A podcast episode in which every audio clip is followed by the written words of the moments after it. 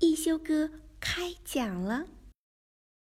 一休哥是个古灵精怪的小神童，舞蹈跳得远近闻名，吹拉弹唱无一不通，就连画笔耍起来也是妙笔生花。一天，一休哥从葫芦王那里得到一本宝书《艺术故事会》，书里记载了珍贵的艺术作品背后的故事。小朋友们，你们想知道是什么样的故事吗？听一休哥开讲了。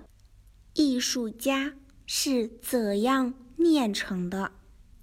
一休哥讲述艺术家背后的故事。小朋友们。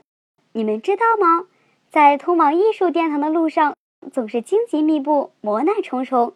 只有具备非凡的勇气和不屈的意志，才能最终到达。想知道古今中外的大艺术家们都经历了哪些困难，运用了哪些智慧，才最终成为影响人类艺术进程的名人巨匠吗？快让一休哥讲给你们听吧！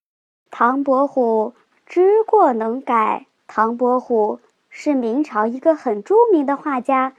他从小拜大画家沈周为师，学画非常刻苦，得到了师傅很大的赞赏。但师傅的夸奖却适得其反，反而使一向谦逊的唐伯虎产生了骄傲的心理。为了纠正唐伯虎的学习态度，沈周想到了一个好办法。有一天吃饭的时候，沈周让唐伯虎去开窗子。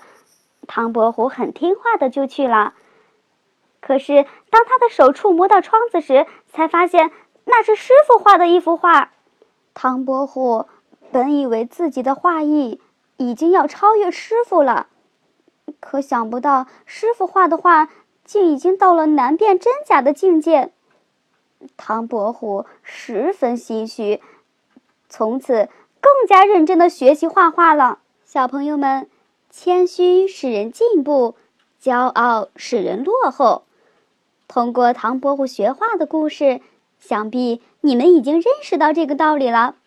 那还等什么？还不快去一休哥绘画课堂？